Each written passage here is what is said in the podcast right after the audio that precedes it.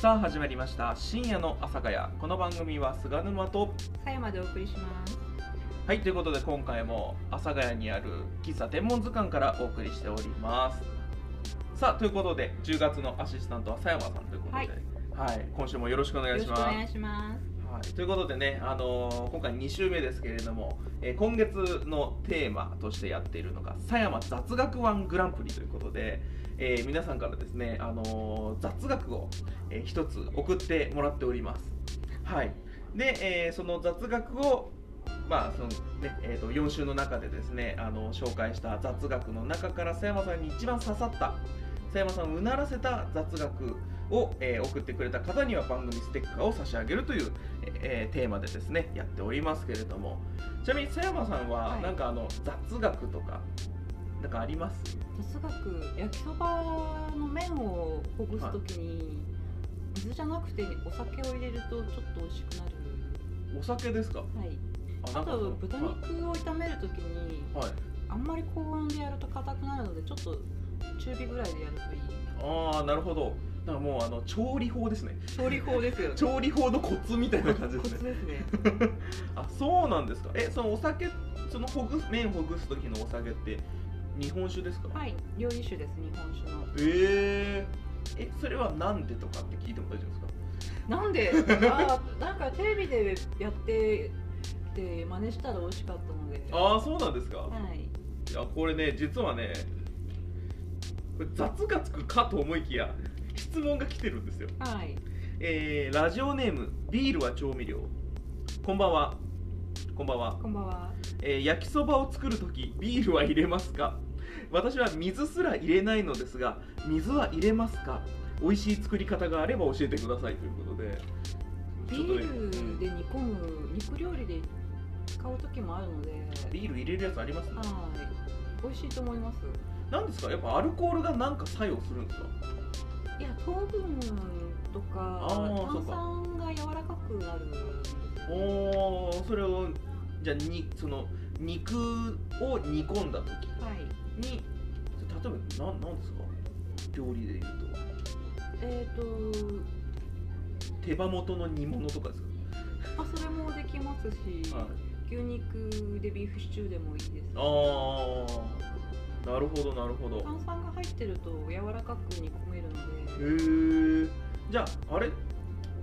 まあ焼きそばもなんか聞いたことはなくはないですけど、はい。どちらかというとじゃあ煮込みに使った方がいいかもしれない。両方使えると思いますよ。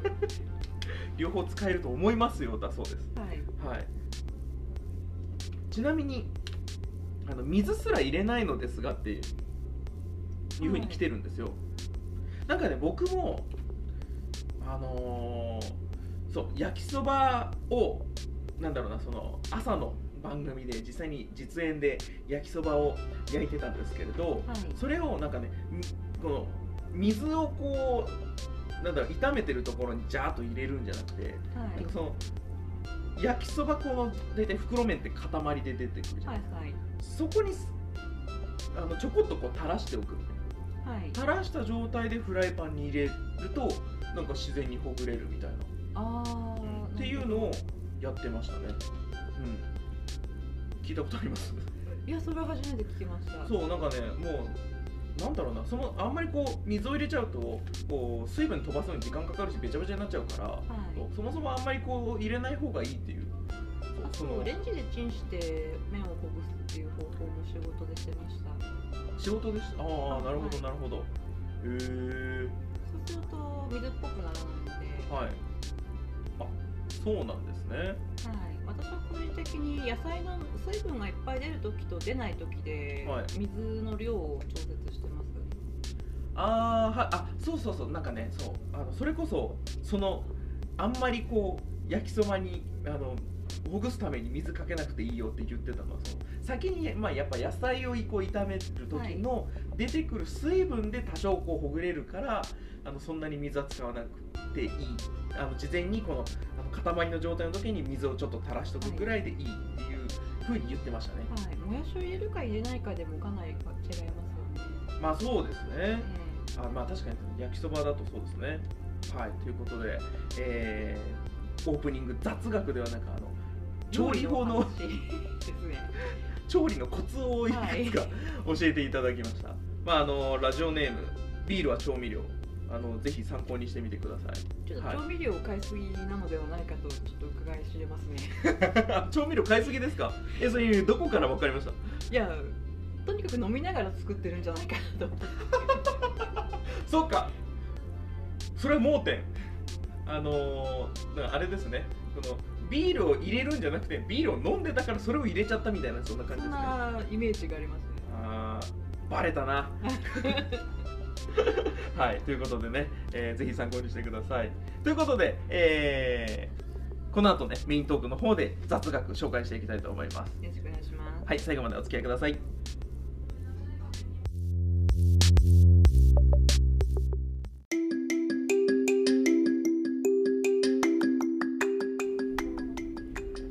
深夜の阿佐ヶ谷この番組は菅沼と最後までお送りします。はい引き続きお願いしおます。願いしますさあということで今回の雑学紹介していきます。はい。ということでね、えーいきなり雑学ではないですねこれね。なんかカミングアウトっていう感じなんですけど。あー告白ですか。えーまあ、ちょっととりあえず紹介します、はい。えーラジオネーム東三条の弟私実は黒田官兵衛の子孫なんです。え ありがとうございます。ー、福岡のえ黒田官兵衛福岡なんですか？はい。え福岡城に黒田官兵衛の屋敷がありますあ後ですけど。ー、あはいはいはいはい、はい。えそれは生まれたのが福岡城？あ私そこまで一緒に生涯には詳しくないんですけど。黒田官兵衛出どころがいまいちわかんないんですけど黒田官兵衛って豊臣秀吉の部下？はいですよね。いや私そこまで詳しくないすいませんみんな中途半端なんちょっとは全然中途半端な情報あのもうちょい分かりやすい 分かりやすい歴史上の人物じゃなんかないとねや無理よ。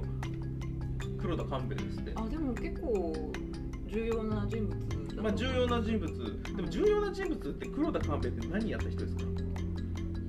ああそこですか。黒うんあの大河ドラマにもなってるんですけど酒はね。酒は飲め飲め飲むならばの黒田節の人ですね。あそのお酒で飲み取ったっていうや日国宝の槍の話あはいはい。とかそういう逸話で有名へえ全然ピンとこねえな。これまず本当なんですかね？本当だったら結構すごいことですよまあまあそうですよね。はい。あのその人名字黒田さんじゃなかったような気がするんだよな。ああまあまあ母方だとあまあまあわ確かにね。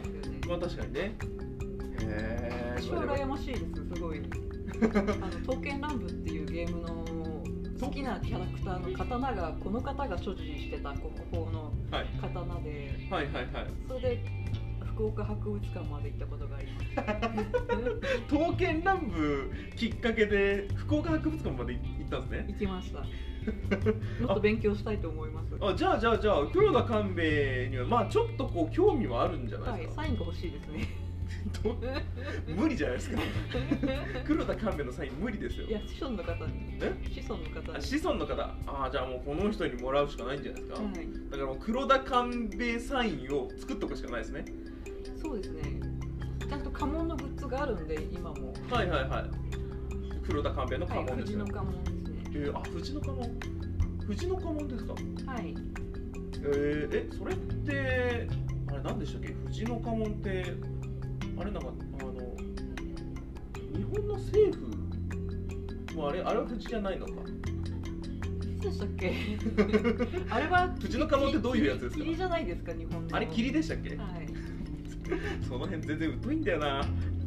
えー、なるほど。じゃあまあ東三条の弟には、えー黒田官兵衛サインをじゃあ作っといてもらって。はい。自慢します。でも黒田官兵衛サイン自作で作りましたであのアルファベットは嫌ですよね。アルファベットはちょっとねちょっと筆っぽいやつで。筆っぽいやつで。じゃあ草書体みたいな感じがいいですかね、じゃあ筆とふ筆を用意しても筆ペンでもいいですから。筆ペン用意してそれの黒田官兵衛総書体をじゃあちょっと練習しといてもらって、はい。でそれをあの 黒田官兵衛の家紋の富士の家紋のグッズですか？何のグッズですか？富士のなんか和菓子屋さんが出してるんですけど、はい。手ぬぐいとかいろいろ。なるほどね。じゃあその手ぬぐいに黒田官兵衛サインをもらいましょう。ちなみにあの佐山さんはこの家系図とかって調べたことあります？いやーなんかいとこが生前ちょっと調べたらしいんですけど、はい。なんか落ち武者だったらしくって。それどの時代の内じゃあ戦国時代の内武者ですか？なんか平家のそこまで。家臣だったらしくってちょっと負けて東北まで逃げていったらしいなるほどもう全然この戦国時代よりも前でしたね、はい。鎌倉鎌倉より前ですね、はい。となると。なんか京都に住んでたらしくってそこはの隣のひいばあちゃんの家が京屋さんって言ってはい。京都から来たって言われ人って言われてはいはいはい。京京屋さん？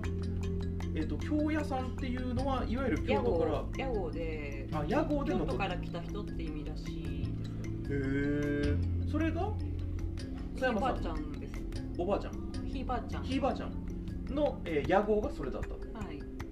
えあそうなんですか。えそれはあれですか？じゃあその平家の落ちをと。して一旦東北に逃げて一旦また京都に戻ってきて。家京都から逃げてきて、はい。ずっと定住して。あじゃあもうひいおばあちゃんの代までずーっとこのいえう屋ちが号として始まったのが8代ぐらい前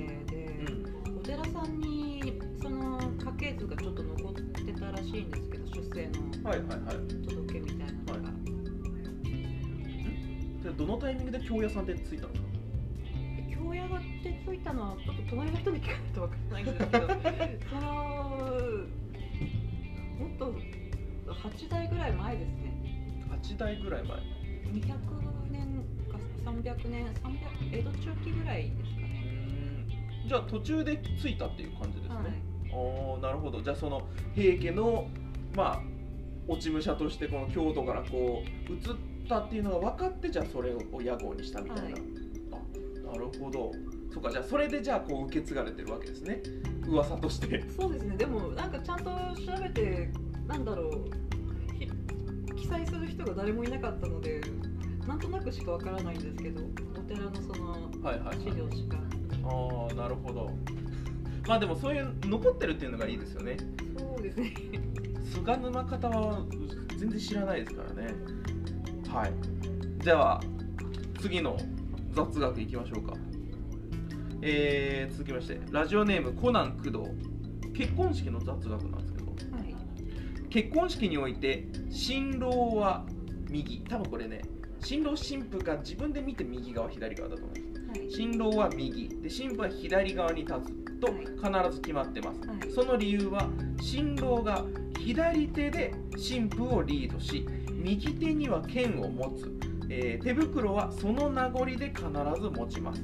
ちなみにこれ拍手なのかな？これ手袋のことかな、えーこれを人に投げたり叩くことは血統の申し込みにつながるのでご注意をと。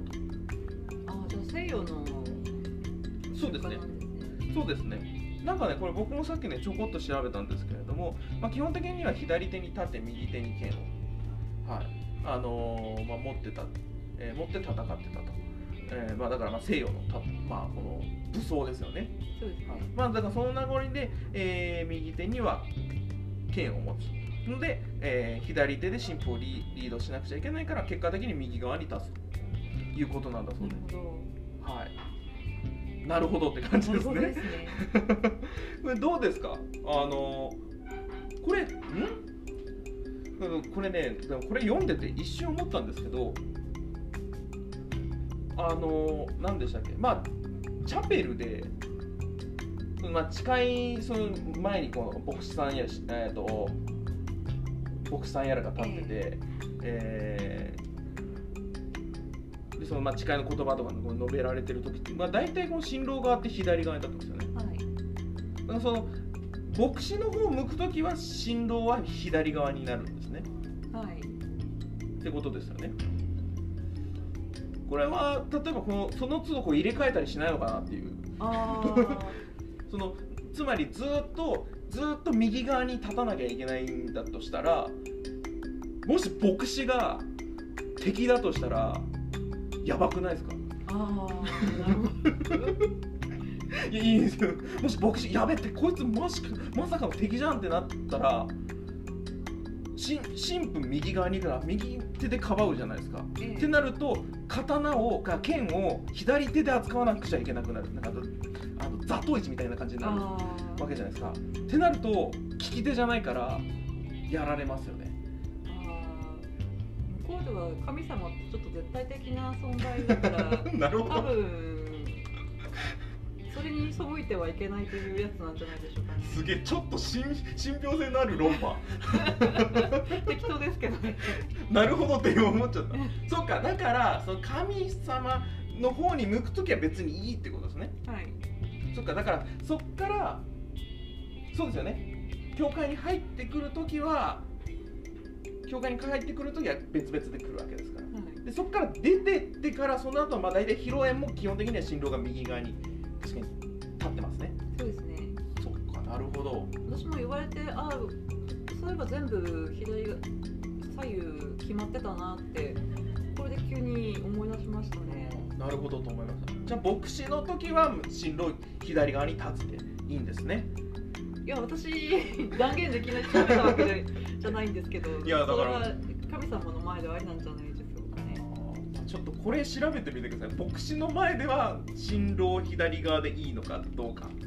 はい。ということでちょっとねあのまあ興味深い、えー雑学でございました。はい、ということで、まあ、今回は今回はなんかその雑学というよりかはちょっとね、えー3通紹介したうち、まあ、2通は、まあ、質問とカミングアウトだったんですけれども、はい、ということでね、まあ、次回もね、えーまだまだ雑学ありますのでご紹介していきたいと思います。ということで、えー深夜の阿佐ヶ谷をお送りしてまいりました。ここまでの時間は菅沼と、狭山とお送りしましたはい、ということで次回もお楽しみに。はいバイバーイイ